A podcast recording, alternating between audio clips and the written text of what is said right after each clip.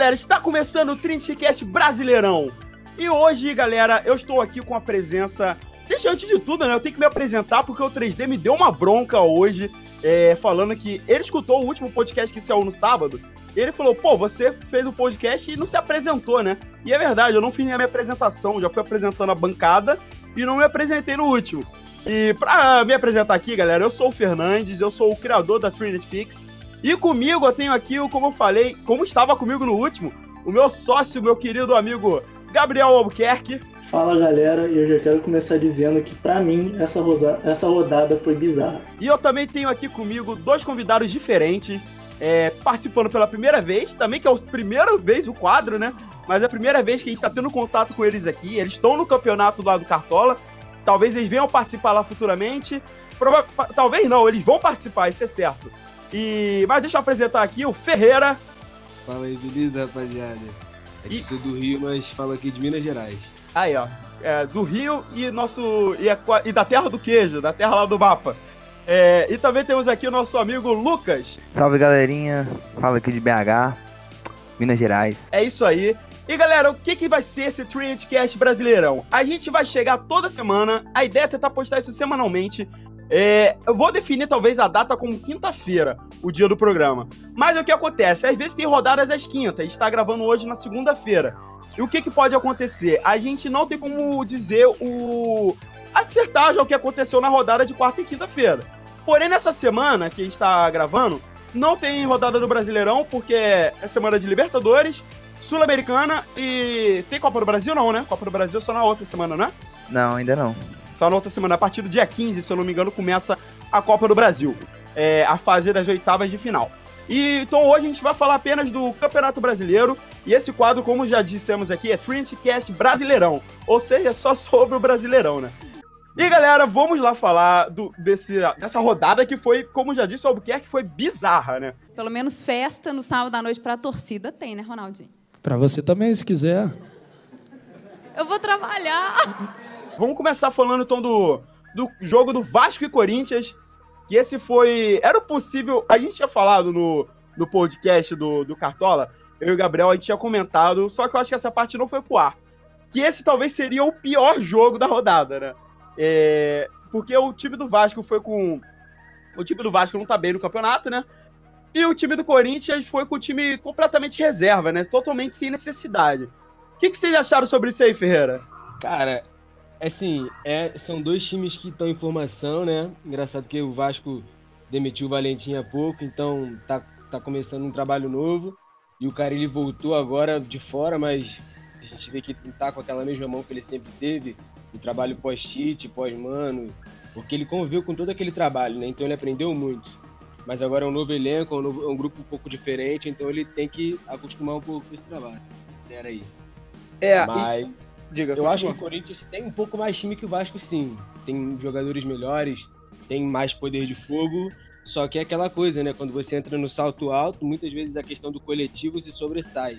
Nesse caso, o Vasco acabou sendo inteligente, soube se segurar e não perdeu o jogo. Conseguiu segurar um pontinho que muita gente duvidava que conseguiria, né? É, o, até o Albuquerque ele comentou aqui que a gente fez um textinho para poder falar sobre isso. Ele até botou uma, ele citou uma parada importante mesmo, que é verdade. O Corinthians meio que sub... Opa, travei aqui. É, o Corinthians meio que subestimou o, a equipe do Vasco, né? Ele achou que o Vasco, por estar uma equipe fraca né, no campeonato, tá jogando lá embaixo, é, brigando para não cair praticamente, já tomou um sacode na primeira rodada do, do Atlético, né, do Atlético Paranaense, também conhecido como Atlético. E e não foi. E o Corinthians achou que seria um jogo fácil e acabou não sendo. O Vasco conseguiu ir bem nessa rodada entendeu? Enfrentando a equipe do Corinthians, que é uma equipe, uma das favoritas ao título, né? E, e conseguiu jogar bem, o, pelo menos conseguiu se defender. O Corinthians não conseguiu atacar muito e acabou no 1x1 o jogo lá, que até o Max Lopes acabou fazendo gol. O Max Lopes fez gol, né? Pra ter noção. E. Você tem alguma coisa a comentar aí sobre essa partida, Lucas? É, pra mim também, igual o, o Aaron falou, o Ferreira, foi, o Corinthians entrou tipo, subestimando o Vasco, porque o Corinthians no papel tem um elenco bem melhor que o Vasco, né?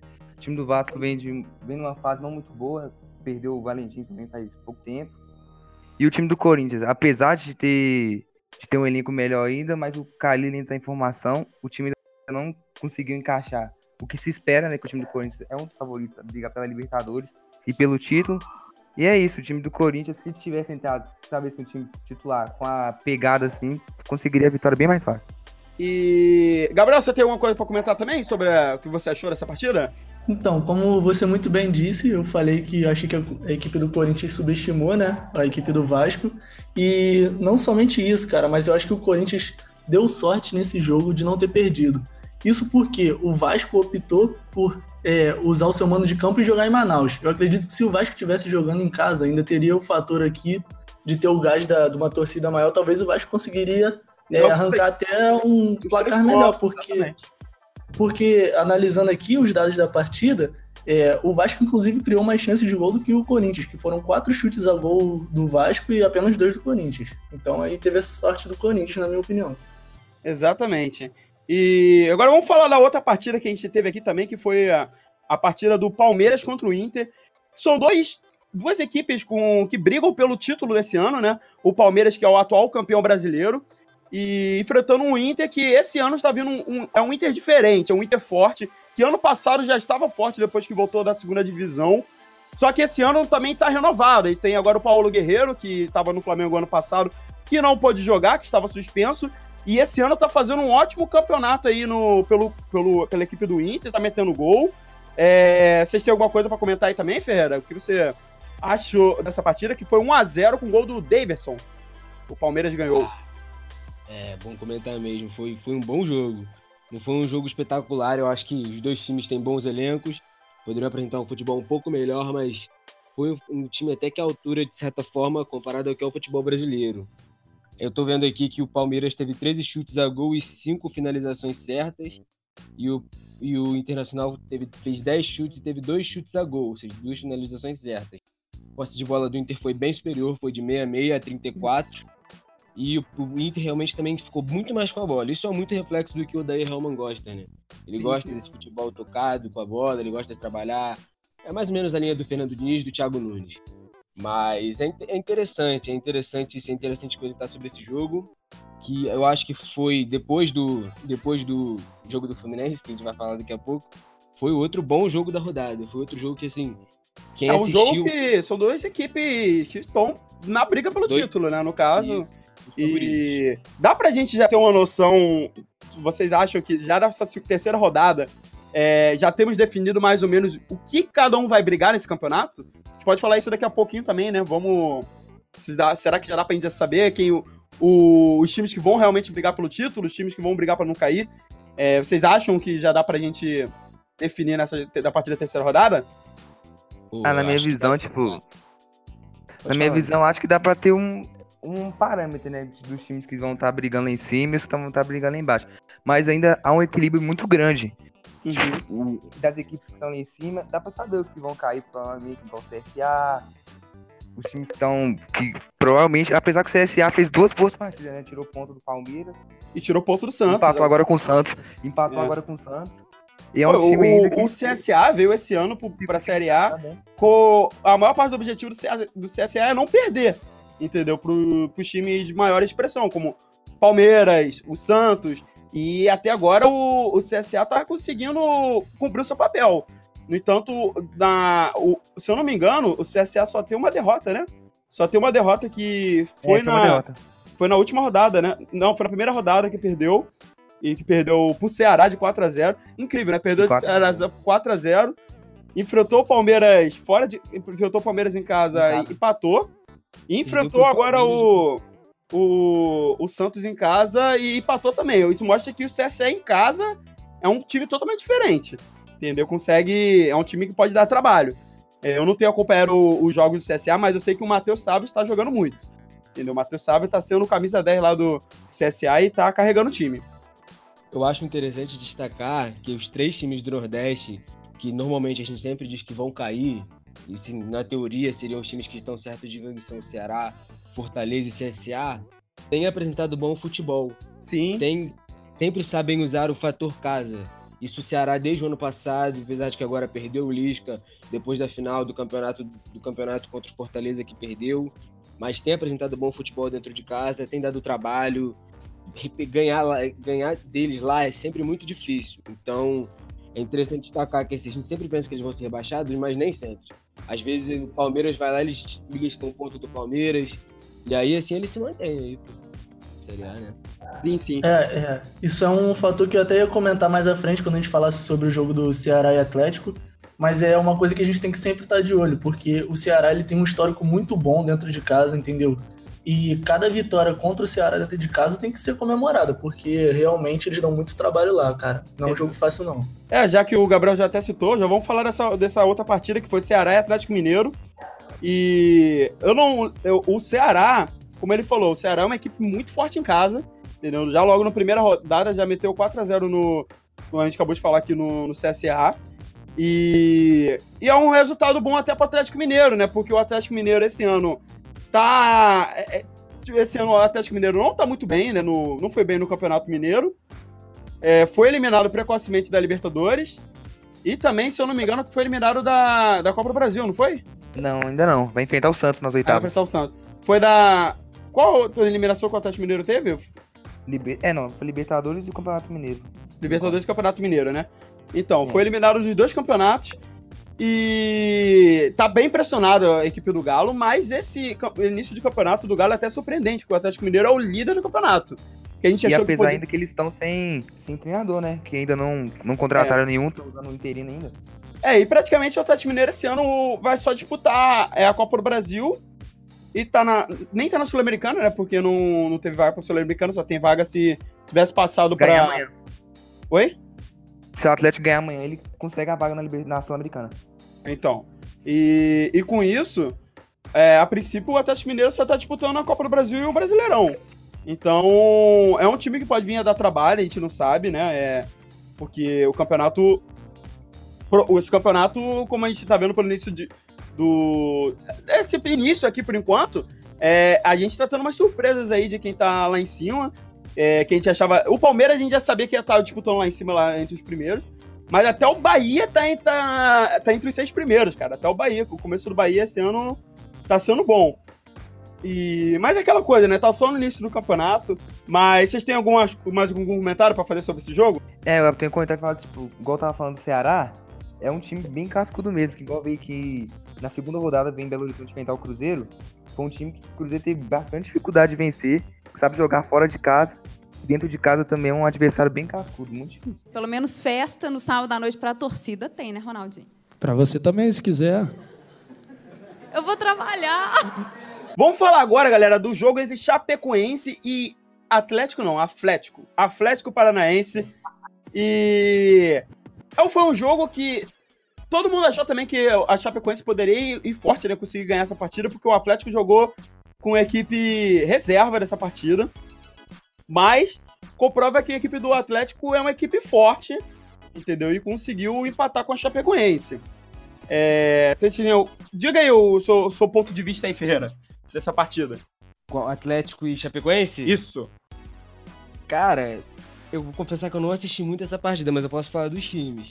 Pode falar a então. Chapecoense, ele é, um, ele é um caso bem curioso, porque é um time que é novo, é um time que, se não me engano, surgiu na década de 90 e teve, e teve uma construção muito boa, chegou a Série A em pouco tempo e depois teve aquele acidente e a gente sabe o que aconteceu e se reconstruiu. E desde então tem se mantido na Série A. Então, assim, historicamente ela dá muito trabalho para esses times. Sim. Qualquer time ela dá muito trabalho, principalmente foi o jogo foi em Chapecó, certo? Certo, foi, foi Chapecó. E o Atlético, e o Atlético mostrou a força do seu elenco, né? Eu vi os, eu não acompanhei o jogo, mas eu vi os melhores momentos. Foi um jogo equilibrado. Eu acho que qualquer resultado, qualquer resultado que terminasse ali seria muito correto, seria muito aceitável.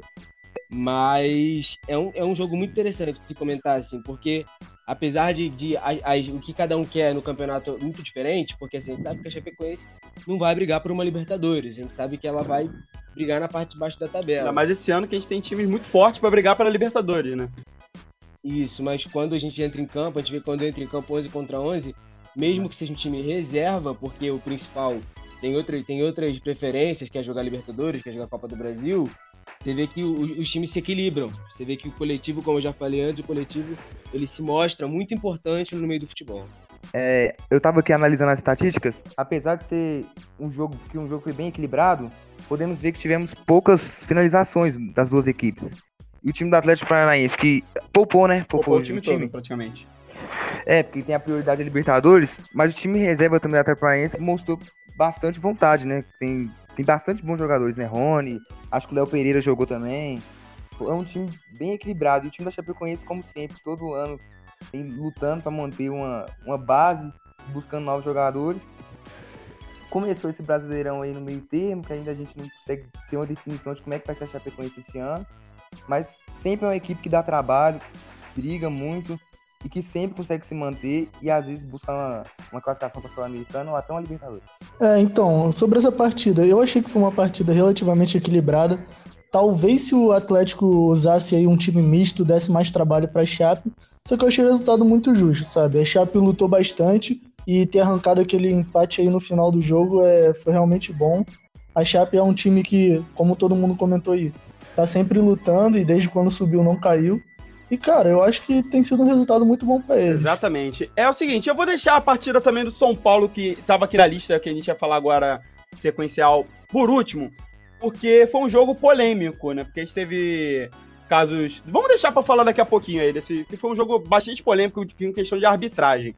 Mas vamos falar agora do jogo do Botafogo e Fortaleza. Pelo menos festa no sábado à noite pra torcida tem, né, Ronaldinho? Para você também, se quiser. Eu vou trabalhar. O Botafogo venceu a Fortaleza por 1 a 0 O autor do gol foi o Alex Santana. E o, o Fortaleza também tava, começou bem a partida, levou perigo logo no início do jogo. Meteu uma bola na trave com o Elton Paulista, logo no, com 7 minutos de partida.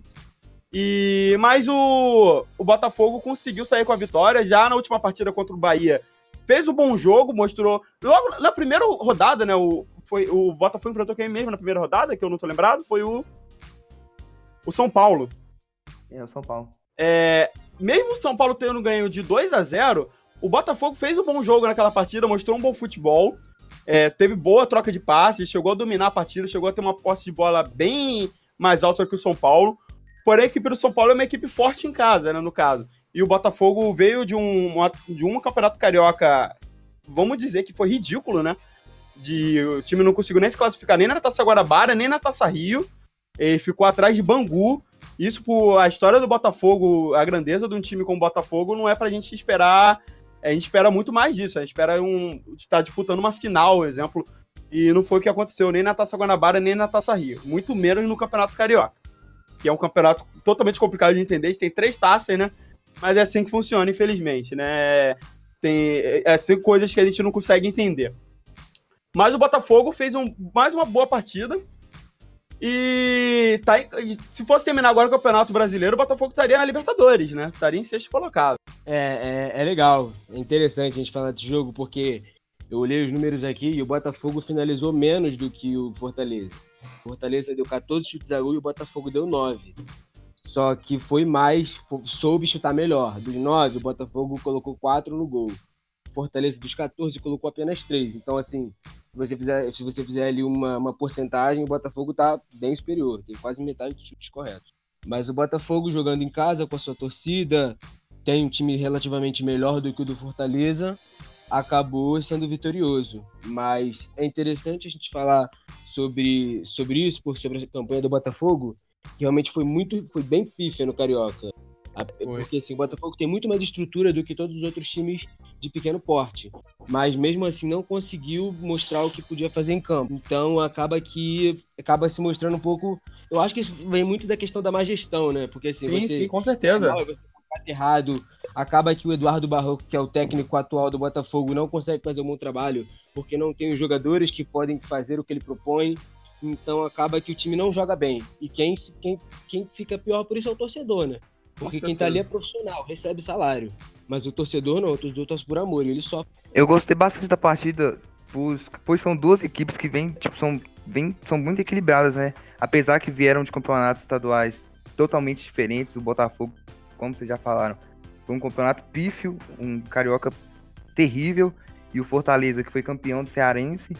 E é uma equipe que eu, na minha, na minha opinião, eu boto muita expectativa. Esse time do Rogério Ceni foi campeão da Série B ano passado, apesar que perdeu bons nomes, né? Que fizeram um destaque, como o Gustavo, que agora tá no Corinthians. É uma equipe que eu acho que tem muita chance de brigar para uma Sul-Americana, ou até uma Libertadores, um time ficar meio da tabela, né? E apesar também que o Botafogo tem o Eric, que tá jogando muito, vem sendo destaque da equipe, vem fazendo gols, ajudando com assistência, um time que tá começando a se encaixar. E eu olhando igual a estatística que o, que o Ferreira falou, foi um jogo meio equilibrado, apesar que o Botafogo teve bem mais posse de bola, quase 60% ali na casa, trocou mais passes, teve mais precisões e foi um time que buscou, tipo, tentou mais, acertou mais chutes no gol, apesar que igual falaram que o Fortaleza teve mais chutes, mas teve, tiveram mais precisão. E é isso, eu acho que duas equipes estão ali para poder brigar pelo meio de tabela. Estão, estão no, estão no elenco bem equilibrado. Eu também acho que foi um resultado aí é, dentro do esperado, né? Todo mundo já colocava essa expectativa da vitória no, do Botafogo. Talvez não tenha sido tão próximo do que a gente quer de um time com um histórico igual o Botafogo tem, né? Que seria um dos quatro grandes do Rio e aí tá vindo bem mal ultimamente. É, eu particularmente achei o jogo bem equilibrado aí. É, ambos os times criaram boas oportunidades e o Botafogo com certeza soube aproveitar melhor, né? E aí vamos ver se ele consegue deslanchar no campeonato, aproveitar esse início aí para se organizar e mudar essa situação. E mais uma coisa sobre esse jogo, que teve uhum. também uma polêmica sobre o árbitro de vídeo também, que no lance do Elton Paulista, que ele pediu pênalti, o árbitro chegou a consultar o VAR e acabou não marcando o pênalti. Ah, verdade, é verdade. Teve esse, teve esse caso aí. E que, de acordo com o VAR, né, era pra ter sido pênalti, né, no caso. É, de acordo com o VAR, e o árbitro chegou a olhar no VAR e decidiu não marcar pênalti. De acordo com muitas emissoras, ou analisando a imagem, eu também acho que foi pênalti, só que o árbitro acabou optando por não marcar. É, exatamente. O VAR esse ano, cara, tá sendo, principalmente ultimamente com os times do Rio de Janeiro, tá sendo algo terrível. É, que não tem ajudado nada. E, e, não só que eu falei time do Rio de Janeiro, porque como a gente aqui do Rio a gente acompanha mais futebol carioca, a gente percebe. Pô, o Campeonato Carioca teve uma partida do Flamengo Fluminense que foi bizarra. Teve mais VAR do que futebol. E demonstra que a equipe, o Brasil não está preparado para isso. A verdade é essa. Tá tendo muitos erros, às vezes a arbitragem é, consulta o VAR, vê que foi um lance que era para ter sido marcado um pênalti, ou era para ter sido, não era para ter sido marcado um pênalti, ou alguma coisa, ou qualquer coisa do gênero, e vai lá e faz totalmente ao contrário ao VAR, né? E a gente comprova que talvez o VAR ainda não seja algo. A gente espera que venha para ajudar, né? Que esse é o objetivo do VAR, mas está sendo mais prejudicial algumas vezes do que benéfico, né? E vamos falar agora do jogo do CSA contra o Santos, que apesar de ter sido 0 a 0 não foi um jogo tão ruim, né? Porque eles fizeram uma boa partida. E quem salvou muito o jogo foi o, o, o goleiro Jordi, que fez boas defesas e, e impediu, né? Que o, que o Peixe, que o São Paulo desculpa. Quem, o principal vilão da partida foi o Jordi, que impediu com que o, o Santos fizesse os gols e ganhasse mais uma partida na, no Campeonato Brasileiro, né? Cara, é verdade. Foi uma partida, foi uma partida do estilo Sampaoli, né? São Santos chutou 17 vezes a gol, o CSA teve 10 chutes e a posse de bola foi acima dos 70, beirando já os 80%. Então foi aquele estilo que a gente já conhece. Mas o Jordi, que é um cara muito contestado, que jogou no Vasco, ninguém acreditava nele, tem dado a volta por cima, tem se mostrado muito um bom goleiro e tem feito boas partidas pelo CSA. E aí, mais uma vez, surpreendeu, empatou com o Santos, mais que esteja em casa, ainda é o Santos, é o Santos que, que no início do ano todo mundo falava que era o melhor futebol do Brasil, né? Trocou uhum. mais de passes e, e acabou, não conseguiu furar o, a defesa do CSA. Então, é, é, o que a gente sempre fala, né? Assim, a, gente tem que, a gente tem que saber que tem que ter consciência de que não é porque o time é menor que ele não, que ele não vai conseguir aguentar a pressão que a gente fizer nele. E em, muitas vezes, em muitos momentos, os jogadores do Santos acabam sendo displicentes nas finalizações. Dão chutes errados, chutam para fora, ou então chutam no meio do gol. E aí acabam tendo essas falhas bobas. E aí são pontos perdidos assim. Que apesar que são pontos difíceis, que sempre jogando no Nordeste é sempre difícil, são pontos que, teoricamente, são obrigatórios, né? Que é um time que é um dos cotados a cair.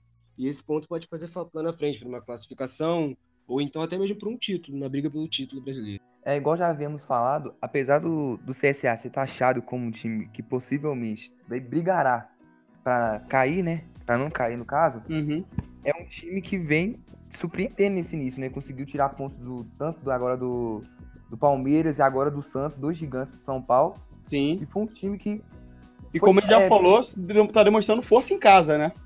É, o time tá demonstrando força em casa, tirou ponto desses dois gigantes aí, né? Então o time já mostra que vai ter uma força muito grande em casa. Que os, que os times, quando for jogar contra lá, tem que entrar, partir pra cima, tipo, sem menosprezar o adversário. Porque o time do CSA é um time que vem mostrando que tem uma grande em casa diante da torcida. E o time do Santos, em questão de posse de bola e passes, amassou a equipe do, do CSA. E o Sampaoli é algo muito curioso, né? Que ele é um cara tipo, que estuda cada jogo, joga, monta a equipe de acordo com cada jogo. E nesse aí ele montou um time do Santos bastante ofensivo, que foi para cima do CSA, jogando com Rodrigo, Sacha e Cueva.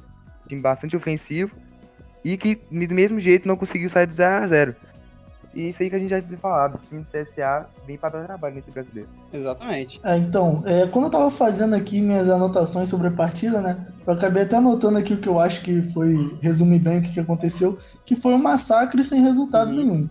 Porque o Santos com certeza demonstrou é, uma grande superioridade no jogo. 77% mais ou menos de posse de bola é absurdo. Um, um é o muito padrão Barcelona é um valor City, absurdo. É, uma quantidade de chutes a gol também absurda, mas não conseguiu fechar o gol, né? E aí fica a dúvida de onde está o problema. É, não sei se talvez seja por essa questão do São Paulo ele tá sempre montando um time de acordo com a partida, que talvez o ataque não consiga se entrosar bem por causa do rodízio. Eu sinceramente não sei onde está a falha, mas com certeza oportunidades teve, mas não soube finalizar. Vamos falar agora do, da outra partida que foi o Cruzeiro e Goiás. O Cruzeiro venceu essa partida por 2 a 1 Uma coisa que é um, um fato curioso do, dessas últimas partidas do Cruzeiro é que o Fred, que foi o artilheiro, é o artilheiro do brasileiro, né? Do, artilheiro no Brasil esse ano, que ainda não desencantou no brasileiro, né? E a galera tem escalado muito ele no Cartola e ele tá deixando de desejar. É verdade, é verdade. O Cruzeiro, ele, ele foi superior no jogo, no jogo, mostrou sua superioridade. Tem muito mais time que o Goiás, nem se compara o Goiás vem de uma demissão perdeu o técnico Barbieri, agora há pouco demitiu no final do sim, Campeonato sim. Goiano. Então, assim, é um time que teoricamente está se reconstruindo. Subiu, chegou à Série A, voltou à Série A esse ano e está tentando retomar, retomar o seu trabalho, um trabalho bom, né? Porque assim, esses times agora estão com essa visão de bom trabalho. O Cruzeiro, ele teve 20 chutes a gol e o Goiás, se eu não me engano, teve 12 chutes a gol. 12 ou 13. Mas a equipe do Cruzeiro esse... é muito boa, né, cara? É a equipe favorita mesmo ao título esse ano. É, é verdade. O, o, e, mas só que assim, a precisão do Cruzeiro não foi tão boa. Assim. O Cruzeiro, dos 20 chutes, se eu não me engano, ele acertou 4 ou 5. Uhum. Enquanto o Goiás acertou, se eu não me engano, 5 dos 13 ou 12 que ele chutou. É, mas... foi um jogo complicado. Acho que, se eu não me engano, o, o gol do Cruzeiro foi no segundo tempo, né? No final do segundo Sim. tempo, mais ou menos. É, então. Então, o Cruzeiro. Mas... O jogo não foi um dos melhores jogos, não, do Cruzeiro no ano mas o Cruzeiro teve uma posse de bola maior e teve muito mais passes, assim. Acho que muito pela questão da posse. E, assim, jogava em casa, então tinha que demonstrar que era mais time, mostrar superioridade. E Sim. acabou que teve uma posse de bola acima de 60%, trocou mais de 500 passes, teve uma precisão melhor que o Goiás. Só que, assim, o Cruzeiro é uma, é uma, é uma questão, porque o Cruzeiro não tem sido o time que a gente espera a gente viu um Cruzeiro nos últimos anos muito poderoso, principalmente quando jogava dentro de casa. Ele não dentro de Sim. casa, mas quando jogava contra times que, que não que, que propunham o jogo. Então, assim, ele, ele se mostrava muito incisivo, ele ia para o contra-ataque e finalizava. E no caso esse ano não tem sido tanto assim. Ele tem buscado mais o jogo. Acho que o Mano até falou isso numa, numa entrevista coletiva. Ele falou que uhum. ia mudar um pouco o estilo do Cruzeiro para esse ano. Mas é, a gente tem visto que tem sido um pouco difícil para ele adaptar os jogadores a esse estilo. Mas o Cruzeiro tem uma grande equipe, tem grandes jogadores e eu acho que. É uma, da, é uma briga boa pro. Vai estar tá brigando até o final do ano pelo título ali. Isso, é líder do seu grupo da Libertadores, é o melhor, é o melhor time da Libertadores. É, e então, jogando muito. Mais, isso. Por mais que tenha esse início um pouco fraco, eu acho que é normal, até porque, até porque ele invicto até o jogo contra o Flamengo, é normal que o time às vezes cambaleie um pouco, não pode menosprezar. Eu acho que vai brigar aí, até pela Libertadores, eu acho que vai estar tá brigando ainda. O Cruzeiro, nesses últimos, nessas últimas duas partidas do Brasileiro, na primeira rodada acabou sendo derrotado pelo Flamengo, na segunda teve dificuldade em casa para ganhar do Ceará e dessa vez novamente para ganhar do Goiás. O time do Cruzeiro é um time igual que no Brasileirão esse ano, igual o Ferreira acabou de falar, é um time que tá vindo com uma proposta mais de propor o jogo. igual ano, ano passado, era o contrário. O Cruzeiro tipo, esperava o adversário vir e ia no contra-ataque e buscava o resultado dessa forma. Esse ano, igual o, Mano já tinha falado, que ia mudar a postura, o time ia ter uma postura mais ofensiva, e o Goiás e o Ceará vieram com um time muito fechado, igual ontem, quando eu tava assistindo e analisando as partidas, o Goiás ficava com praticamente o time inteiro atrás do meio de campo, na entrada da área. Isso estava dificultando muito. E o time do Cruzeiro tem uma dificuldade tremenda de finalizar de fora da área, apesar que tem grandes chutadores, como Thiago Neves, Rodriguinho. Lucas Silva, Rodriguinho, os caras que finaliza bem. Mas o Cruzeiro tem uma tremenda dificuldade de finalizar de fora da área. Igual, como pode ver, o Cruzeiro fez dois gols em bola parada. Não em bola parada, não, Sim. bola aérea. É, bola aérea. bola aérea. Com, com o Dedé e um pouco com o Rodriguinho. Isso, exatamente. E foi um time que teve. que brigou. Acho que até jogou bem. Foi uma partida que o Cruzeiro teve mais vontade e empenho. Só que, pelo quesito do, do Goiás, vinha bastante defensivo. Apesar que eu acho que o time do Goiás também fez, teve, teve um bom contra-ataque também. Um time que começou bem o campeonato estadual. Eu esperava mais o time do Goiás. Achava que como o time, o Barbieri, quando ele começou, achei que ele teria um bom trabalho. Falar no Barbieri. Hoje ele foi anunciado pelo América, novo treinador do América. E como começou o estadual, eu esperava mais do time do Goiás. Achava que o time ia conseguir emplacar mais quando conseguiu o acesso à primeira divisão. Manteve, trouxe até nomes conhecidos no Brasil. Achei que o time ia ter.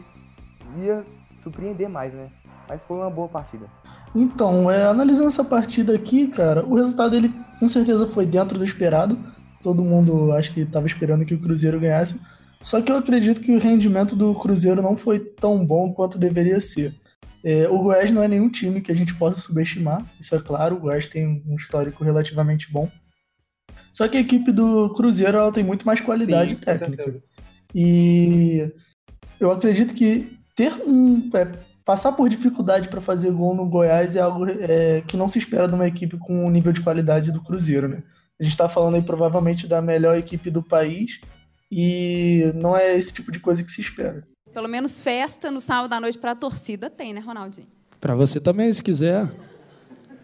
Eu vou trabalhar. Então, galera, vamos falar agora também da, do jogo do Bahia contra o Havaí, que foi 1x0 Bahia, que foi um resulta- resultado justo, né? E o Bahia dominou completamente o Havaí, teve muito mais chances de gols, mas não conseguiu fazer mais, não conseguiu ampliar o placar. Acabou ficando só com 1x0.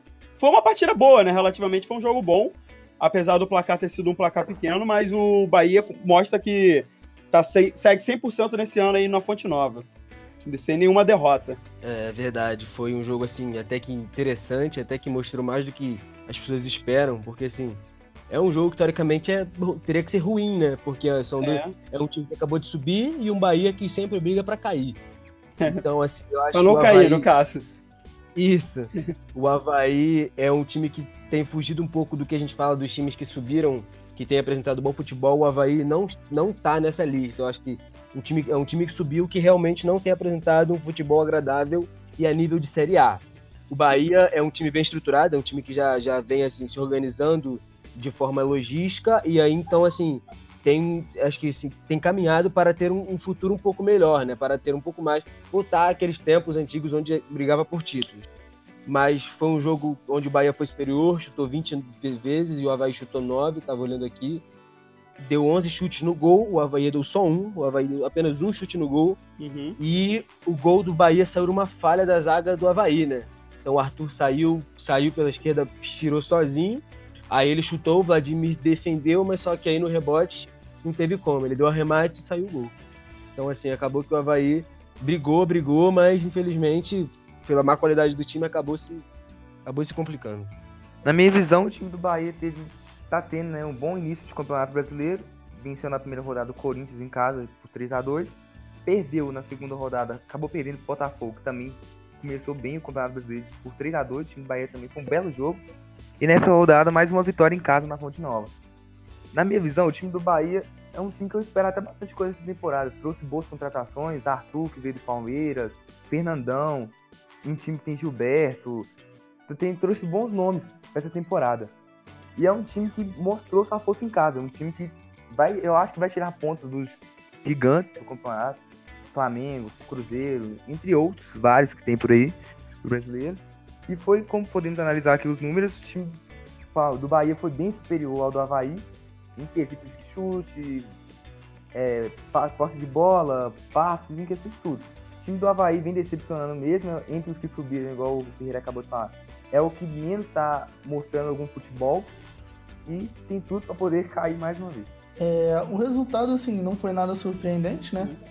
É, já esperava que o Bahia ganhasse essa partida. Agora, o que eu não esperava é que seria tão fácil para o Bahia jogar contra o Havaí.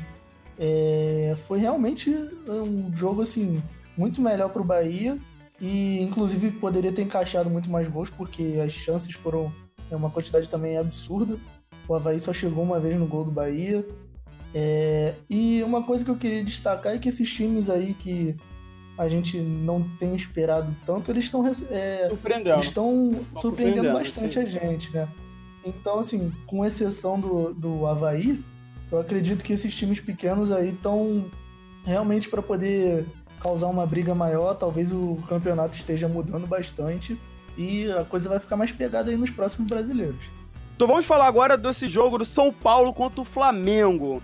Esse que foi um dos jogos que a gente até no podcast do, do, do Cartola, a gente chegou a falar que a gente achava que o Flamengo ia tomar, um, tomar uma goleada nessa partida aí, porque o Flamengo foi com o time completamente reserva, que é focado nesse jogo de quinta-feira, quinta-feira não, desculpa, esse jogo de quarta-feira agora da Libertadores, que é o jogo da vida do Flamengo. Mas o time reserva do Flamengo surpreendeu logo no início, né? O São Paulo começou bem pra caramba o jogo, começou atacando, pressionando, e o Flamengo, logo no contra-ataque, com, com o Berrio jogando bem, voltando de uma lesão. E conseguiu fazer o gol de, de, depois de dar um passe pro Hugo Moura. Hugo Moura não, foi pro Ronaldo ou foi pro Hugo Moura? Agora eu não lembro. Hugo Moura que foi. Foi o Hugo Moura, né? Hugo foi pro Hugo Moura que colocou por cima do goleiro e sobrou pro, pro Berrio. Ele que fez um papel bom de, de centroavante ali também na área, na hora, né? E ficou no momento certo ali pra bola, porque se o, o Berrio não tá ali, a bola não ia entrar. Verdade é essa. E o time do São Paulo depois não tava conseguindo ir para cima, né, cara? Meio que ficou parado no jogo. E teve aquela baixa logo no início, que foi o, o Pato, que foi um lance que era pra ter sido expulso o Tuller, né? Foi um lance de expulsão clara, não sei se vocês concordam comigo. E Concordo, o juiz deu um amarelo. Diretamente foi... na no pescoço. Foi, do... foi imprudente. A gente não pode dizer que talvez que foi maldade do Tuller, mas ele teve muita imprudência naquele lance, né? E acabou sofrendo uma lesão na cervical. Graças a Deus foi uma lesão leve, né? Que provavelmente não vai afastar ele de muitas partidas. Mas. E que também afetou, né? Logo já no início do jogo, o São Paulo já tendo que fazer a substituição. É verdade, foi, foi um jogo assim. Foi um jogo muito pragmático, né? Porque o Abel, a gente vê que ele tem balançado muito, ele tem. A gente diz que ele tem o melhor ataque do Brasil, só que no Sim. momento de atacar, o Flamengo acaba saindo no momento, em momentos que vê defesas mais, mais organizadas e mais estruturadas, ele acaba se desfazendo, acaba que, a, acaba que o ataque não se sobressai. O, o, mas o Flamengo é engraçado, o Flamengo jogou bem no estilo Abel, porque o Abel já falou que ele quer um time que fique menos com a bola e. e o que eu acho mais... completamente errado. É, com certeza. Você, ainda mais você que. Tem, ainda mais o Flamengo que é, é. Com certeza, ainda mais o Flamengo que. A história do Flamengo sempre foi ser o time com mais posse de bola, né?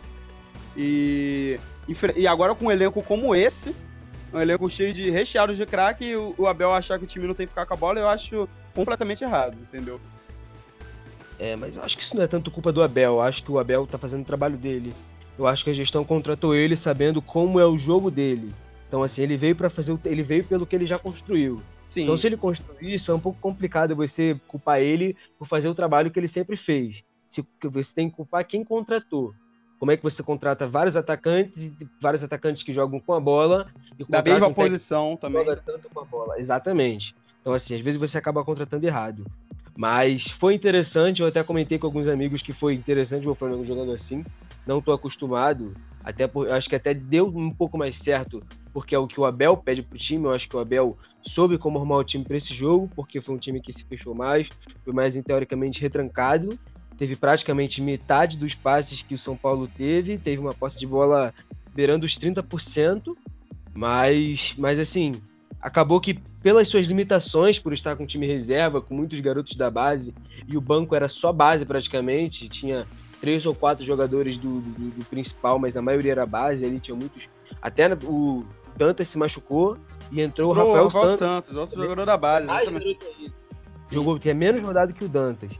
Mas, assim, dentro do possível, foi interessante. Foi uma partida assim. É, E o engraçado é que, a- que o time do São Paulo, né, ficou reclamando de cera, mas não sei se vocês se lembram, ano passado, no, justamente no Flamengo e, São Paulo, depois da volta da Copa do Mundo, o São Paulo veio aqui e fez uma cera absurda também no, no jogo. É, ainda teve o gol do Everton né, na partida. E ainda ganhou do Flamengo aqui por 1x0. E fazendo ah, completamente. Fez uma cera total e é o que acontece, cara. É, faz parte do jogo.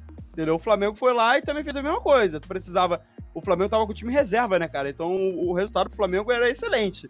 Aquele ali. E, faz, e se tá na regra, não tem nada na regra dizendo que não possa fazer, beleza. É verdade. Então é interessante destacar isso, que assim, eu, eu até quis destacar no, com o pessoal que eu conheço. Eu não sou a favor do Abel, eu acho que o Abel tá longe do que o Flamengo precisa, ainda mais com Uhum. o time que tem.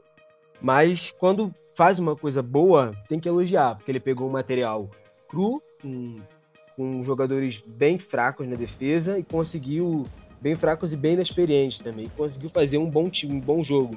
um time que tinha um padrão e apresentou um padrão que eu, eu acho que acredito que é o que o Abel quer. Mas infelizmente, né, tendo esses jogadores que ele tem, eu acho meio difícil encontrar isso. Vai lá, Lucas. Pra mim foi uma partida onde duas equipes têm um elenco bastante recheado. Né? O time do São Paulo fez boas contratações no início da temporada, os jogadores muito importantes. O Flamengo nem se fala, né? O Uhum. Rascaeta, Gabigol, trouxe inúmeras contratações que, na, na minha opinião, era pra ser o, o time disparado aqui no Brasil. E o, gosto de falar do Abel, ainda não conseguiu. A forma do Abel de jogar também, igual o Ferreira acabou de falar, nem é muita, nem é muita culpa dele, porque esse sempre foi o modo do Abel jogar. A diretoria que contratou ele, mesmo sabendo dessa forma dele de jogar. Porque não é uma forma correta pro Flamengo, no É. caso. Não é uma forma correta do Flamengo, você acabou de falar. Mas igual no. O Flamengo conseguiu abrir o placar logo cedo no início do jogo, com o Berril. E depois disso, o time do São Paulo acabou dominando a partida, né? Con- Conseguiu 11 chutes ao gol e o Flamengo só um, que foi o do gol. O time do, do São Paulo pressionou, teve mais posse de bola, um time que brigou bastante e acabou no finalzinho conseguindo empate. E acabou também sendo um, um, placa- um bom placar pro Flamengo, né? Que entrou com a equipe Sim, com reserva certeza. quem entrou com a equipe reserva e assim conseguiu empate.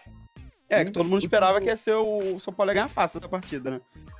Sinceramente, eu também esperava o time do, do São Paulo, porque por estar com o time titular, com bons nomes, bons jogadores, apesar que o time reserva do, do Flamengo também tem alguns bons nomes, mas É, esse deixa time reserva do Flamengo, que foi o time que foi campeão da Taça Guanabara, em cima do É, Vasco. Tem o Tuller, que é um menino zagueiro bom, destaque, Sim. capitão na seleção, né? De sub-20. É um cara que tem futuro, né? Apesar que as, laterais também dão uma, dão uma desequilibrada, que vem sendo criticado.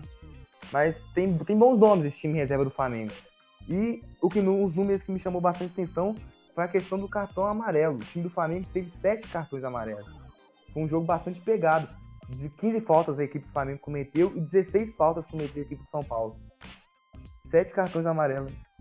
É, então, analisando esse jogo aqui, cara, eu tinha até comentado com o Gabriel antes da partida começar que eu achava que o time do Flamengo realmente ia conseguir segurar, apesar de estar jogando com o time reserva, é, porque essa base do Flamengo ela realmente tem muito potencial. Talvez seja a melhor base do país no momento. Então, assim, tem uma molecada boa.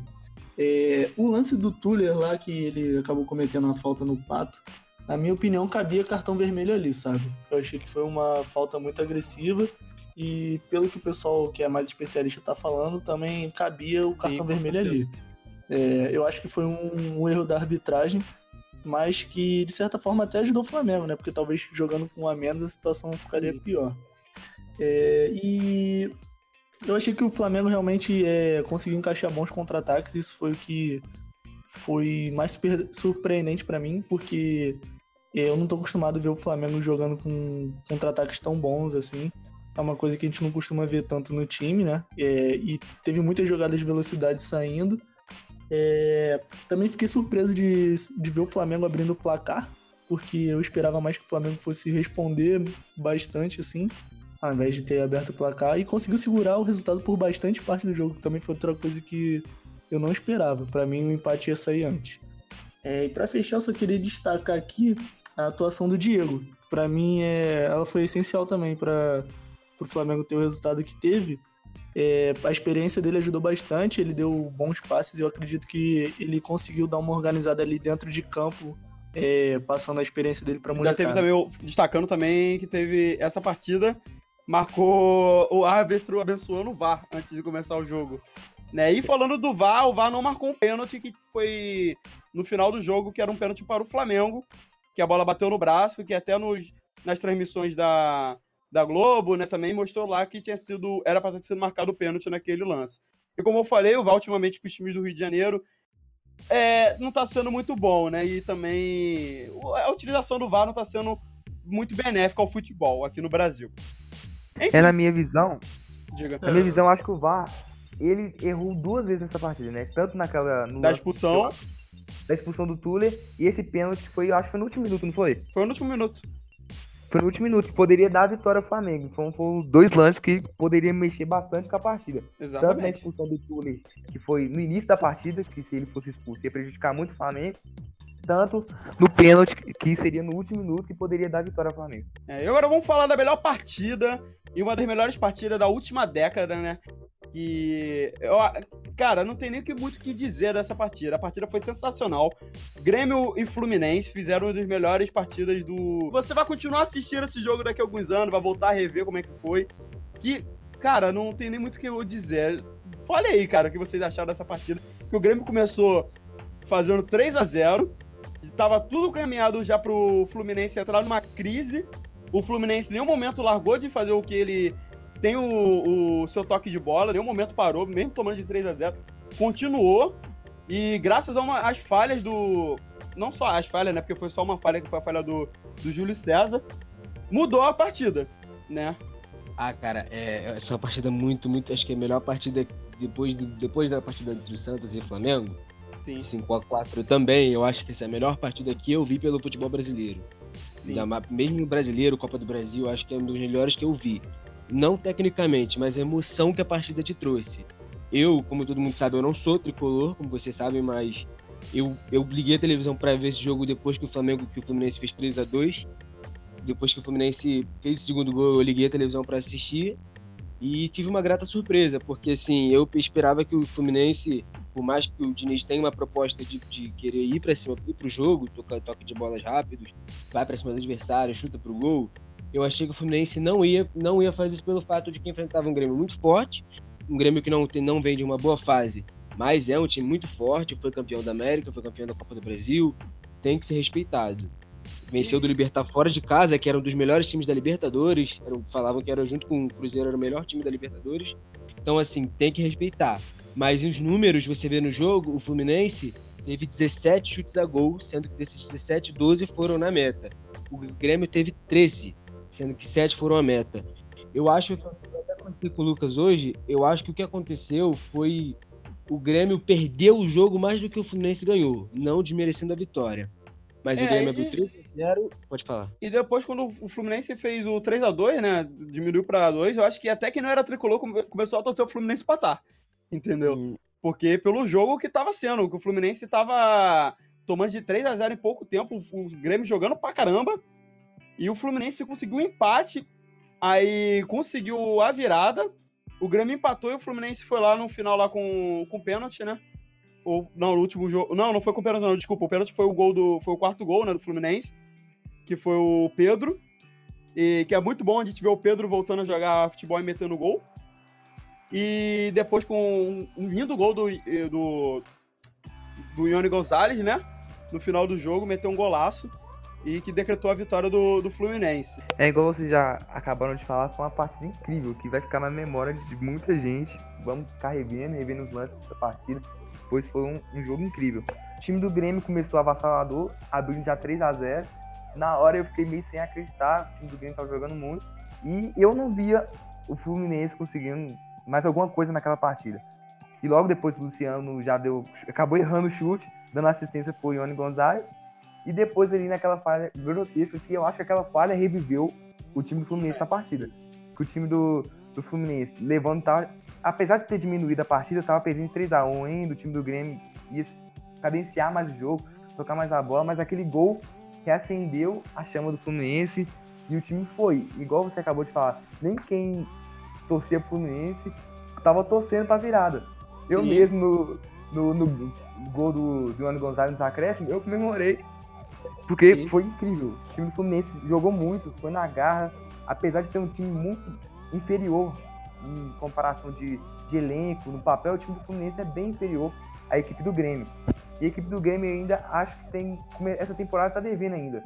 O time do Grêmio não fez nenhuma atuação brilhante, igual a gente costumava ver. Fez esses 20 minutos desse primeiro tempo, que tinha tudo para ser uma partida brilhante da equipe do Grêmio, pelo início, com intensidade, toque de bola, que buscou bastante as finalizações, e depois acabou se perdendo no jogo. A equipe do Fluminense crescendo, e eu acho que quando- se o Fluminense tivesse perdido, eu acho que o treinador do Fluminense ia cair. Pois ia ser a terceira vitória, no, terceira derrota, no caso, no brasileiro, times jogando mal, e te- teria tudo para poder ser, talvez, demitido. Com certeza, cara, foi talvez a melhor partida que a gente viu no campeonato. E assim, vai ser muito difícil de ter uma partida melhor do que essa no campeonato. Não é sempre que a gente vê nove gols em um jogo. E vai entrar pra história, é algo memorável. Mas eu também queria só ressaltar uma coisa que eu acho que não é um momento pro torcedor do Fluminense se sentir aliviado. É, apesar de ter sido cinco gols, a gente precisa analisar friamente esses lances e a gente percebe que o Fluminense contou um pouco com a sorte também, né? Porque foi um pênalti, uma falha do goleiro e um gol que foi desviado pela zaga. E provavelmente se aquela bola não fosse desviada pela zaga, o goleiro do Grêmio pegaria. Então, assim, não é hora pro time do Fluminense relaxar, tem muitas coisas a trabalhar. Não tô querendo tirar o mérito da vitória, porque, pô, uma partida sensacional. Mas é, tem que continuar trabalhando isso aí, não pode achar que E tá mais uma curiosidade é que é a segunda vez que a gente tem um 5x4 entre Fluminense e Grêmio, né? Em 2011 também, 2011 justamente na, na mesma rodada do 5x4 do Flamengo, a gente teve ah, o 5x4. Não lembro se foi a mesma rodada, mas eu acho que até foi uma rodada seguinte. Mas foi 5x4 também, o Fluminense é o vencedor naquela partida. Pelo menos festa no sábado à noite pra torcida tem, né, Ronaldinho? Pra você também, se quiser. Eu vou trabalhar. Então é isso, galera. Esse foi o nosso primeiro podcast do, do Brasileirão. A gente vai tentar fazer isso aqui semanalmente. Eu vou tentar postar toda quinta-feira ou toda sexta-feira. A gente tá definindo ainda as datas corretamente. Eu tenho que ver com o Gabriel. E vamos ver como vai ser. É, Eu quero agradecer novamente a presença de todos eles aqui: o Ferreira, o Lucas, que estiveram aqui pela primeira vez. Vocês querem deixar algum recado aí, Ferreira? Pô, queria falar aqui, obrigado pela participação aí, obrigado por me convidar. É eu, sempre, eu, eu sempre, eu sempre gosto de estar participando de podcasts, de vídeos. Então, só agradecer a oportunidade aí de estar falando um pouquinho sobre o futebol que a gente tanto gosta e até fala até demais, né? Falou até demais. É, eu gostaria de agradecer pelo convite. Foi uma satisfação enorme estar podendo aqui debatendo com vocês sobre futebol, que é uma coisa que é a minha paixão. E gostei bastante do, do programa. Gostaria, gostaria de voltar mais vezes, que foi muito bom. E o Gabriel também aí pra dar o- suas últimas palavras, cara. Então, mais uma vez aí, agradecer a todo mundo que ouve o nosso podcast. A gente tá começando aí mais uma etapa nova, né? É, espero que vocês gostem. A gente tem muito conteúdo aí planejado. A gente vai fazer outros conteúdos além de futebol, porque a gente sabe que tem muita gente que acompanha a gente desde os nossos outros trabalhos que não são muito chegados em esportes e tudo mais. E pedir para vocês também aí é, correrem atrás das nossas redes sociais, se inscreverem no nosso canal do YouTube, que em breve vai ter material É, saindo só lá que no também. YouTube, a princípio, a gente não vai falar sobre futebol. A gente vai estar lá com conteúdo de cultura pop, nerd. E mas futuramente, quem sabe o canal indo crescendo, a gente consegue levar também um pouco de esporte pra lá, né? Só que a gente vai ter o esporte por aqui. E a gente tem uma pessoa que era pra estar aqui no podcast de hoje e não está, que é o Igor, que é do Papo 12.